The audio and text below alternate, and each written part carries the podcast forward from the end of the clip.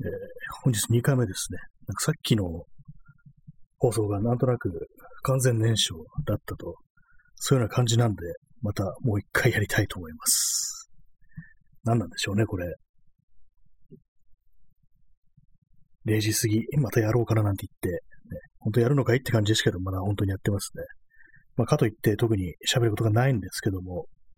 結構ね、あの、今、あの、私はですね、あの、昔、昔っていうか、あの、今まで見たことがある映画っていうのを全部リストにしてね、つけてあるんですよね。メモってあるんですよね。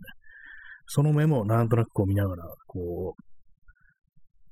あの、あの時はこんな映画見てたのか、あの時はこんな本読んでたのか、みたいな、そんなことをね、思いながら、こう、見直したんですけども、結構やっぱりこう、近年、どんどんね、こう、読む本、見る映画、どんどん減ってきてますね。やっぱりこう、思議ですけども、不思議でもないか。やっぱ集中力ってものはやっぱなくなってきてると思うんですけども、これを見て思うのが、最近っていうか、まあ、ここ数年は本当にあれですね。なるほど、頭悪いアクション映画、まあ、頭悪いって言ったら失礼ですけども、なんか本当にこう、頭をね、こうあんまり使わないようなアクション映画ばっかり、ばっかりじゃないですけども、なんかそっちの方になんか自分の心がいってるなんてことを感じました。まあ、ちょっと前の放送で言いましたけども、ね、昔の90年代のアメリカのアクション映画とかね、まあ、この間見たのはあの、ラストボーイスカートっていうブルース・ウィス主演のバディモノのアクション映画見たんですけども、それを見たらなんかこう、体操面白く思えて、で、普段なんか映画動画見て、これ全然もう最近何見ても面白いと思えないな、みたいなことをね、思ってたんですけども、でもああいう映画見れるということらしいですね。それに気がつきました。どうやらもう、私はね、頭を使いたくないっていうね、そういうことに気づいてしまったんですよね。まあ、傍らに麦茶を置いてます。はい。そうなんですね。本当なんかこう、昨今のやっぱね、映画っていうのは難しいです。本当に。難しい映画が多い。まあ、今年何本見たかな。そういう難しい映画。まあ、難しいとまでは言え、ね、言わないですけども、まあまあね、今年見た映画の中で一番なんか難解というか、ちょっとよくわかんない感じだったのが、あの、バーニングって、まあ、韓国映画ですね。まあ、韓国映画なんですけども、原作が村上春樹っていうね、まあ、村上龍って言いそうになりましたけども、村上春樹なんですよね。こんばんは、村上春樹ですっていう、あの、ラジオのね、語り出し有名な村上春樹という人がいますけどもね、その人なんですけども、これがなんかちょっと自分の中では、割となんか考えるようなタイプの映画でしたね。まあ、それだけなんですけども、なんかね、他にもね、そこそこ見ているんですけど、見てないなと思ったんですけど、結構見てるんですけども、その中でですね、あの、これあの映画じゃなくてドラマなんですけども、昔の、昔 NHK で放送されたドラマで、あの、四季ユートピアノっていうのがあるんですね。これあの、ソフト化されてないっていうね、ディスク化されてないというもので、あれ、これはどうやって見たかというと、YouTube にね、アップされてるんですよね。これなんかこういうところで、こういう話していいのかわかんないですけども、まああるんですよ。まあただ他に見る手段がないから、ね、それを YouTube で見るというね、ことをしたんですけども、なんでこれを見たかというと、今言えてなかったですね。えー、何でしたっけ？Twitter でこうフォローしてる人が、こう昔 NHK で見たドラマが素晴らしかったんだけれども、今どうやって見ればいいんだろうみたいなことをつぶやいてて、まあ、そしたら、なんと YouTube で見つけましたみたいなことをね、つぶやいてて、それがあのその四季ユートピアノっていうドラマだったんですけども、これどういう映画かっていうと、あの北海道生まれの、えー、主人公はあの女性ですね。で、調律師なんですよ。ピアノの調律師。まあ、だからユートピアノっていうのはその名前ついてるんですけども、がまあ東京出てきて調律師になるっていう、まあこれあまりにもこれざっくりした言い方ですけども、そういうようなね、内容なんですね。まあこれドラマって言いますけど、ちょっとね、あの、なんていうかこう、ドキュメンタリーっぽいような雰囲気があって、結構ね、不思議な作品なんですよね。あんまりこう、その主役はあの役者さんなんですけども、その主人公の調律師の女性は、他多分ね、出てくる人とか、多分一般人って思いっきりなんか一般人な感じの人がね、出てくるんですよね。役者さんではないって感じの素人を使ったっていうようなタイプの、ね、作品で、なんかそれが妙に印象に残ってますね。あんまりうまい感想言えてないですけどもね、本当にこう。まあ、そういう感じでね、ちょちょこちょこ見ているんですけども、やっぱその中でね、一番なんかこう、肩が凝らなかったのが、あですね、まあ、ちょっと前に見た汚れた英雄とか、ラストボーイスカートとかね、そういうやつになってきてしまってると。どうやら自分は頭を使いたくないという、そんな形になってる。形っていうかね、まあ、そんなことになっちゃってるんですよ。何なんですかね、この、あんまりこう余裕がない状態、頭を使う余裕がない状態っていうのは、一体まあどこから来るのかって思うんですけども、まあ、これはあの、普段すごくね、たくさん頭を使ってるから疲れてしまって、こう、だからまあ、それでまああんまりこうね、こう肩残らないような映画作とかね、そういうものを見たくなるっていうのもあると思うんですけども、逆にもう一切普段から頭を使ってないから、その筋肉がすごく、ね、こう、衰えてしまって、それでいて、それで、まあ、こう、何も考えたくないっていうようなことになってるっていう状態もあると思うんですけども、でも自分の場合後者かなっていうような気がしますね。あんまりこうね、全然こう、本気出してね、考えて、本気出してっていうかね、熱が出るほどね、脳をね、回転させてないっていうのがあるんでね、まあそうするとね、どうすればいいのかって感じですけども、まあ少しずつ少しずつ、こう、もうね、昔みたいに頭を回転させていくなんていうね、ことを考えるんですけども、なかなかそれ難しいですね。一度本当やめた、ね、こう、亡くなった習慣というものはなかなか取り戻すのが難しいっていう、そういう感じでございますけどもね。だからまあこの、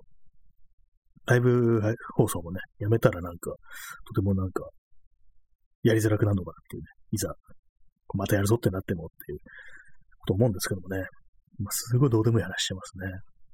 まあ、今、ポッドキャストがなんかこう、間空いてしまったんで、なかなかこう、どうしたらいいかわかんなくなってるって感じなんですけども、もう一つにあの、あれなんですよね。喋ることがないっていうのが、まずあるから、まあ、わざわざね、録音して、ポッドキャスト撮るぞっていうのはね、こう言いたいことがあるから撮るっていうのがあると思うんですけども、でもそういうものがなかったりして、言いたいことないんですよね、もはや。一切ね、何も思わないっていう感じになってきてしまってるというのがあるんですけども、はい。結局なんか黙りこくるのかいって感じですけども、ね、でもなんかやっぱね、この、さっきの放送終わってから他の人のこうライブ配信とかをね、聞いてたんですけども、みんなよくそんな喋ることあんだって感じですごくすごいなって思いましたね、やっぱ。なぜ、なぜでしょう。なぜみんなあんな風に喋ることができるんだろうっていう、まあ、みんなつったらあれですけども、ね。二番組ぐらいしか聞いてないですけども、なんかすごいなと思うんですよね。はい。それだけなんでございますけどもね。まずいもう喋ることがなくなってきた。一回、一回ね、こう、一回目放送、録音、録音じゃないや、放送すると、その二回目はなんとなくうまくいくっていうのが結構あると思うんですけども、なんか今日はそうでもないなっていう感じになってきました。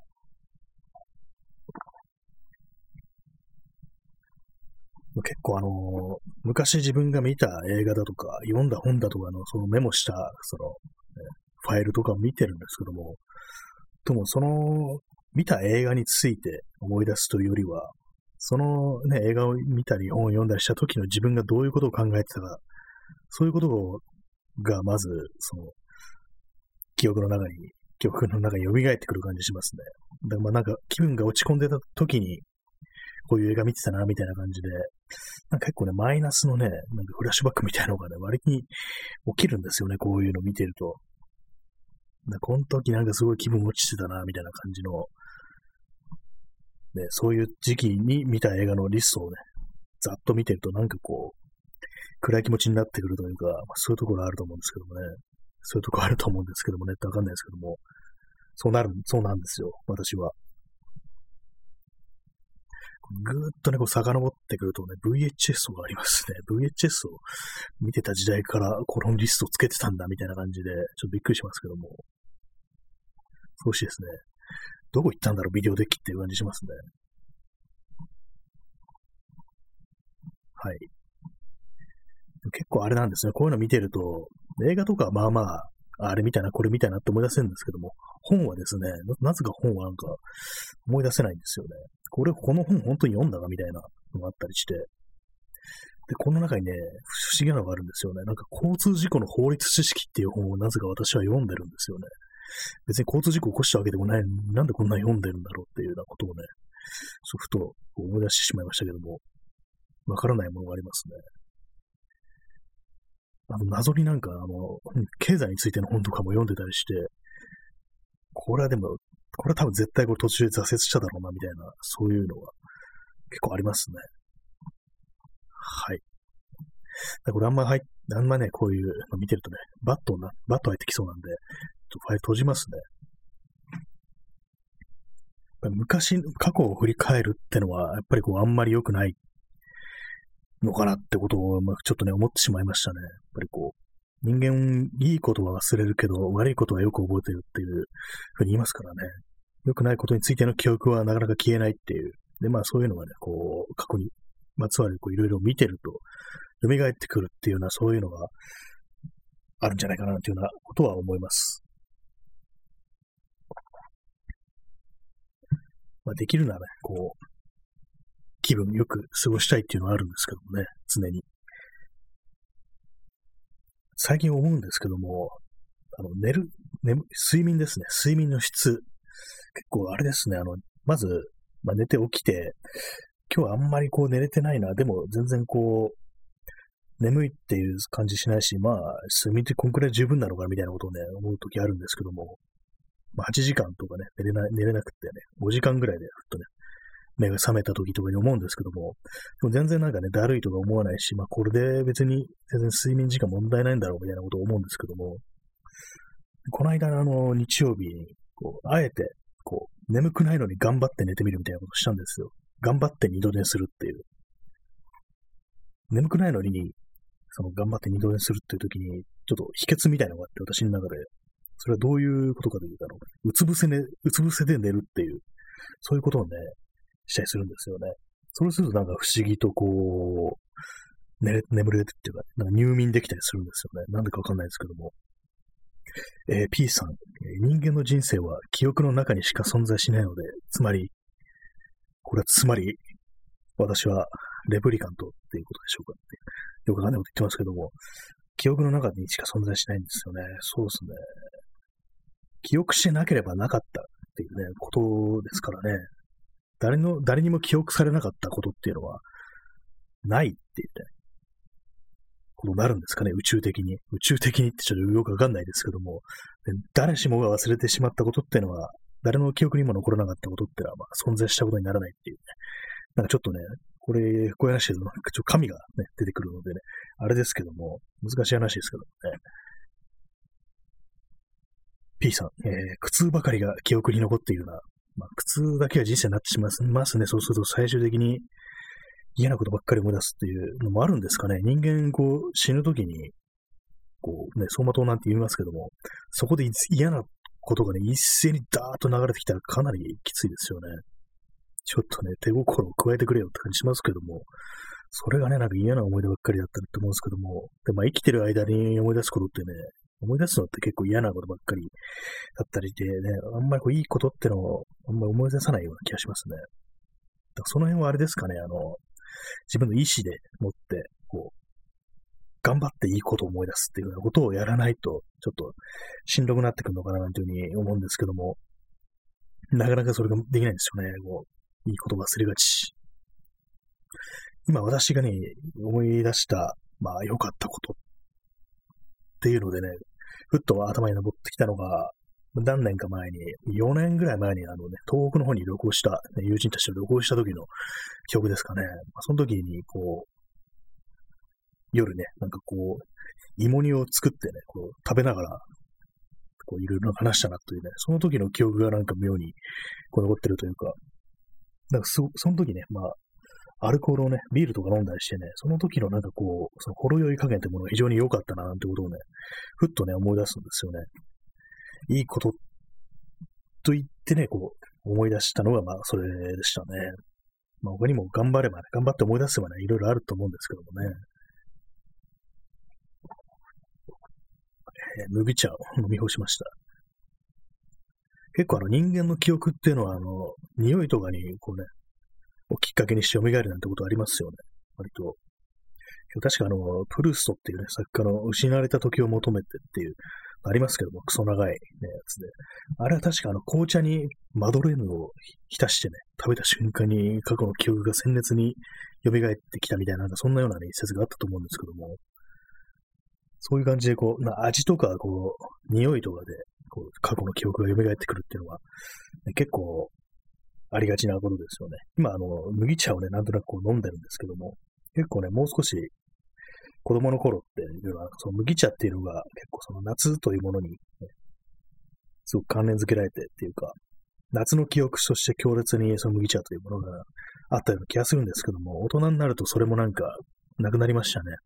麦茶飲んでも、あ、夏だな、みたいな感じってあんま思わなくなったりしましたね。あれですよね。あと、蚊取り線香の、蚊取り線香の匂いとか漂ってくると、こう、夏だ、なんかあの、子供の頃の夏だな、みたいなことを昔は思ってたという気がしますね。で、結構あの私はもうかなり前から思ってるんですけども、街を歩いてて、ふっとね、漂ってくる匂いとか、特にあの冬とかに、昔はあの匂いがあったような気がするんですけども、多分ね、この話多分2回目だと思います。ね、山城真司ですね。そういうのがあったと思うんですけども、なんかそれがね、いつの頃からかあんまりこう、匂いがしなくなったっていうのがある感覚としてあるんですよね。それがなんでかというと、まあ私の嗅覚というものが鈍ったのか、まあ、実際にその街というものが変わってきてね、そ匂いを出さないような、そういうような作りというかね、そういう街になったのかなっていうようなことを思うんですけども、冬とかなんか、まあ、冬枯れの匂いとかいうふうに言いますよね。まあ、何なのかわからないんですけども、結構自分の中でなんか煙っぽいような、そういうようなね、匂いが、こう、冬になると東京でもね、漂ってきてたような気がするんですけども、どうもそれがね、こう、だいぶ長いことないな、なんていうね、大人になってからはそれ全然感じなくなったんだな、っていうふうに思うんですけどもね、どうなんですかね、あれ。実際にこう、街そのものが変わったっていうのは結構ありそうですよね。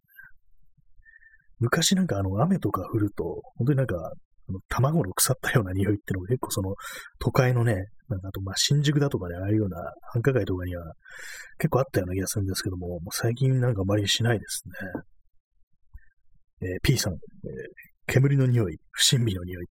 あ、昔はよく放火があったとか、そういうあれですかね。ひょっとしたらそういうのはあるかもしれないですね。かなりこう、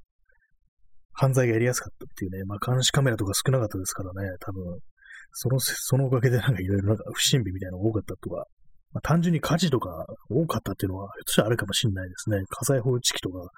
そういうのがあんまりこう設置されてなくって、で、まあ、タバコ吸ってる人も多かったし、みたいな結構タバコの、寝タバコの不始末みたいな、そんな言葉がありましたよね。今全然こう聞かないですけども、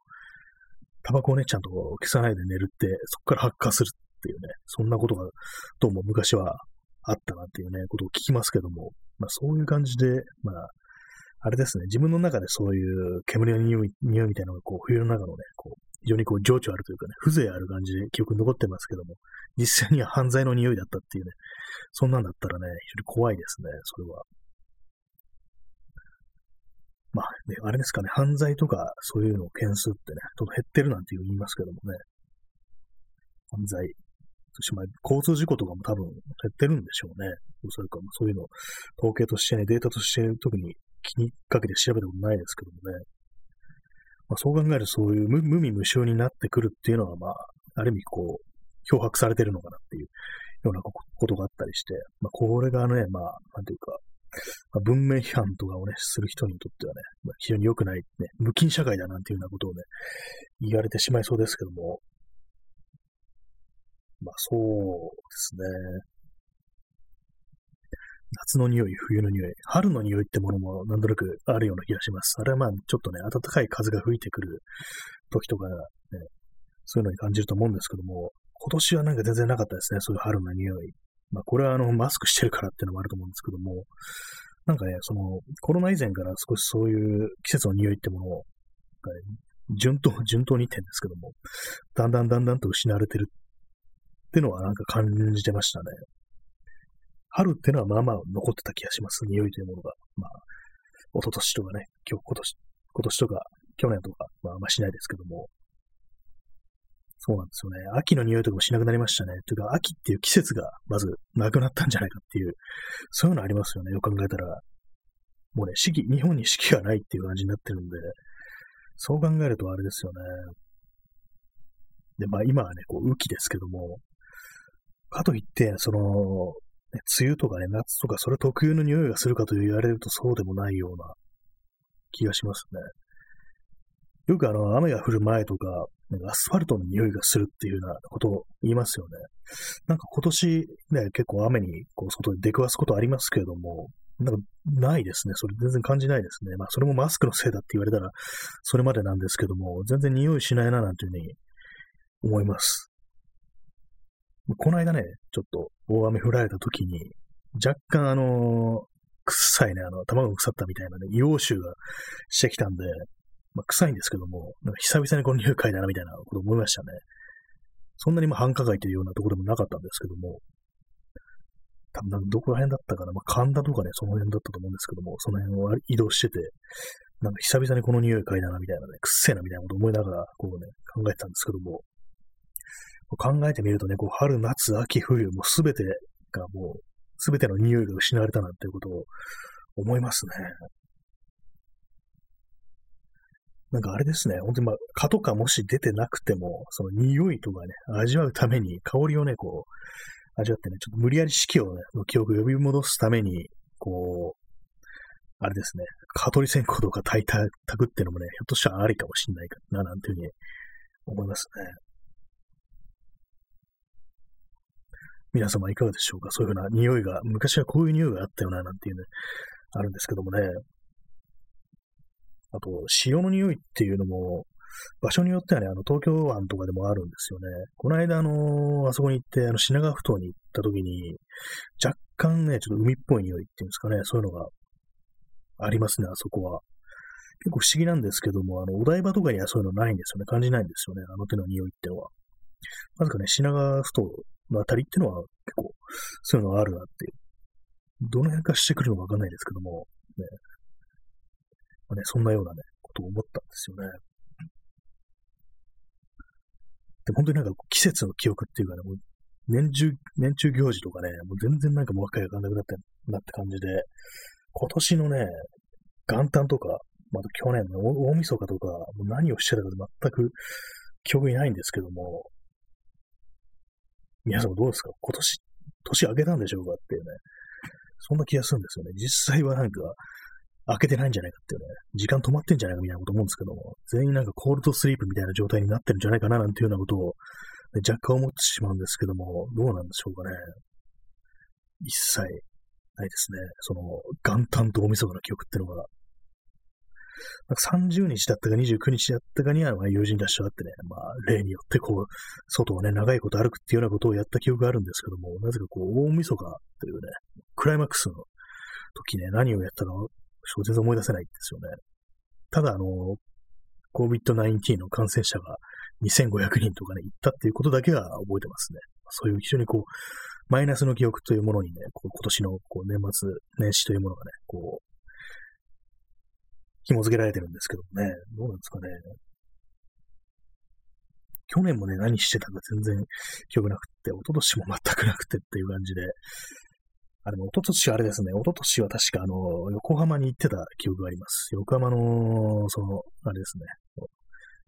歴史森林公園というところがあるんですけども、そこになんとなくこう、ブラッと、こう、年明けるしみたいな、なんか、まあ理由で、勝手な理由つけてね、行ったなんていうのを覚えてますね。そこで写真撮ったりしてたんですけども、それ以外のね、記憶は全くないっていう感じで。まあ、春、夏、秋、冬、正月、豆まき。節分、豆まきと節分は同じか。ですけどもね、クリスマスですよね。クリスマスには匂いってものは別にないか。ないですね、特に。でも子供の頃はあれですね、もう体操こう、ね、クリスマスとなるとね、クリスマスソングみたいなのを聞くと、ね、心が踊ってたような記憶があるんですけども、ね、全然それもなくなりましたね。ないですね、そうですね。全くないんですけども、え、去年、去年のクリスマスとか、一体何があったんでしょうかっていうね、やっぱり結構ね、あれですね、コロナ一色に塗りつぶされてる感じありますね、去年とか。まあ今年もそうですけども、やっぱりそれすべてがそれの、こう、あれになっちゃいますね、こう、色になってしまいますね。去年のね、もう、あれですかね、早い時期、1月ぐらいでしたからね。え、P さん、雨季、夏、寒気、冬の2期。ああ、それ、それだけですね。雨季があって、ね、夏の寒雨季が、夏が雨季で、えー、冬が寒気っていうね、その二つしかなくなったっていうんで、それありますね。確かにこう、着る服とかね、ほんとかん、ね、見てみるとそうですよね。中途半端な、春服とか秋服とかね、全然着なくなりましたからね。いきなりなんかご寒くなったりして、いきなり暑くなってっていう感じで、ほんとそういうのが加速化してて、完全にあれですよね。あのー、まあ、気候変動ですよね、これ。さすがになんかちょっとやばいんじゃないかみたいなね、気がしてきましたね。あんまりこう、ね、考えてなかったんですけども、温暖化だとかそういうのって、あんまりこう考えてなかなくてね、だからよくね、いろんなのありますけども、そういう環境問題に対処するための考え方とか、まあ行動だとか、その中なんか結構ビーガンとかね、ありますけどもね、動物性の食品を食べないっていうのがあったりして、え P さん49度。49度まで行ったんでしたっけ？夏。去年ですか？これは。今年まだ行ってないですよ。でも確かに群馬の方とかなんかそんぐらい行くんですよね。異常な感じで行きますからね。カナダも、カナダが49度だったのかな？あ、カナダですね、P さん。カナダが49度行ったっていうあれで、どうなんですかね、49度ってなると。結構あのー、海の、海っていうか水の中の貝とかが、なんかその、水温の上昇で死んじゃってるっていうようなことがあったりして、結構それでなんか生態系とか変わるんじゃないかなみたいなことっ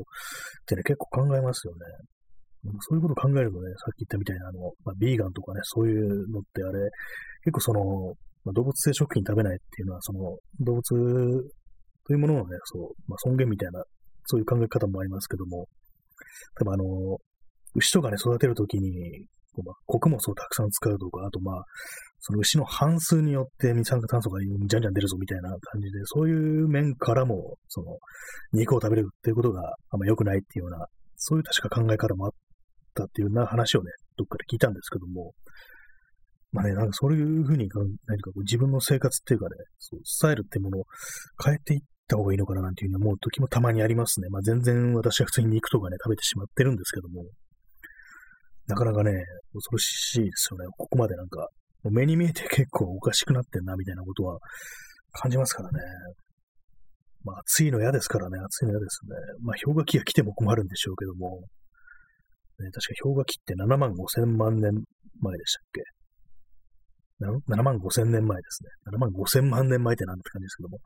7万5千年前ですからね。